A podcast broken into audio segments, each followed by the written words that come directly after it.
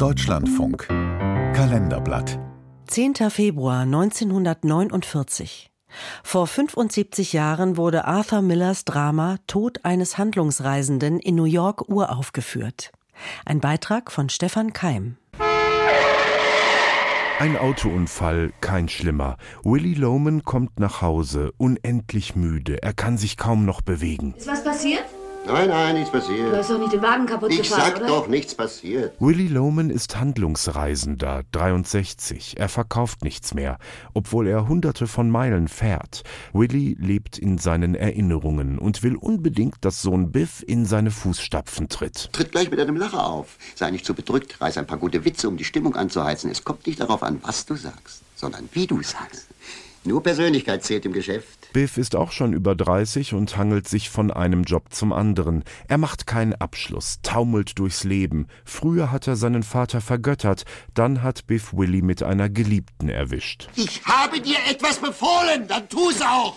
Hör mich nicht an, du Lügner! Dafür wirst du dich entschuldigen. Willie wird entlassen. Er kann den Schein des Erfolgs nicht mehr aufrechthalten. Seine Welt bricht zusammen. Ein Freund bietet ihm einen Job an. Willie lehnt ab. Sein Stolz lässt das nicht zu.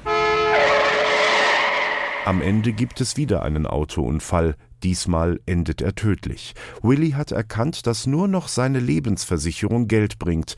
Der Wert eines Menschen ist sein Marktwert. Daran glaubt Willie Loman.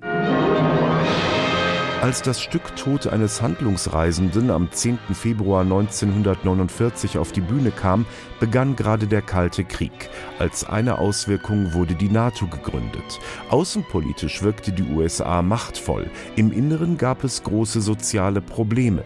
Davon erzählten die schwarzen Krimis auf der Leinwand und manche Dramen auf der Bühne. Doch keine Tragödie ging so unter die Haut wie die von Arthur Miller. Er bekam den Pulitzerpreis und schon ein Jahr später produzierte der Deutschlandfunk ein Hörspiel mit Erich Ponto als Willy Loman. In den Tagen, da war noch Persönlichkeit im Geschäft, Howard. Da war Respekt, Kameradschaft und Dankbarkeit drin. Heute ist alles mechanisch. Keine Chance mehr für Wärme oder Freundschaft. Willy Loman wurde zu einer Traumrolle für ältere Schauspieler und wer noch nicht alt genug war, wie Dustin Hoffman in der berühmten Verfilmung von Volker Schlöndorff, wurde entsprechend geschminkt. Arthur Miller hat eine Menge verschiedener Willy Lomans auf der Bühne und im Film gesehen. You know, it's like listening to music. Es ist wie Musik hören. Jedes Orchester spielt anders. Es ist das gleiche Stück, anders, aber auch gut. Also.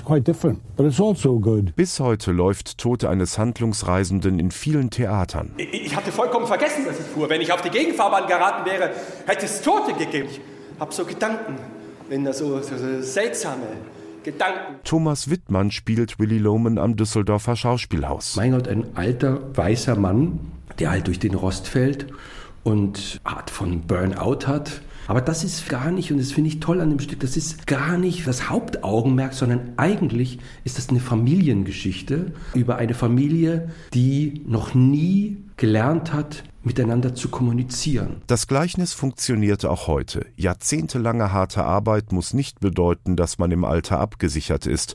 Wer nachlässt, findet oft keinen Job mehr. Und auch, dass Menschen einem Idealbild von sich und anderen nachlaufen und Fehler nicht zugeben können, ist ein zentrales Thema geblieben. Arthur Miller hat einmal von einer Aufführung in China erzählt. Ein amerikanisches Fernsehteam hat danach einen jungen Besucher interviewt. And they asked him how he liked it. He said, "Oh, it's wonderful." He said, "It just shows you that Willie Loman is right." Sie fragten ihn, wie er das Stück fand. Er sagte, super, Willy Loman hat recht. Jeder will die Nummer eins sein. Es hängt schon vom Kontinent ab, was das Stück einem sagt. As to what it means to you. Bei der Uraufführung hatte das Stück eine durchschlagende Wirkung. Das Publikum war geschockt, manche verließen schon den Saal. Dann kamen sie zurück und mit Verzögerung begann ein riesiger Jubel. So beschreibt es Arthur Miller in seiner Autobiografie. Thomas Wittmann hat sie gelesen und erzählt von der direkten Reaktion eines Unternehmers. Arthur Miller beschreibt es ziemlich genau, weil dieser Unternehmer auf seinen Assistenten unheimlich einredete und hat ihm ganz klar dann gesagt, ab diesem Moment soll in seiner Firma niemand mehr wegen Altersgründen entlassen werden. Das fand ich schon interessant, dass Theater das dann geschafft hat.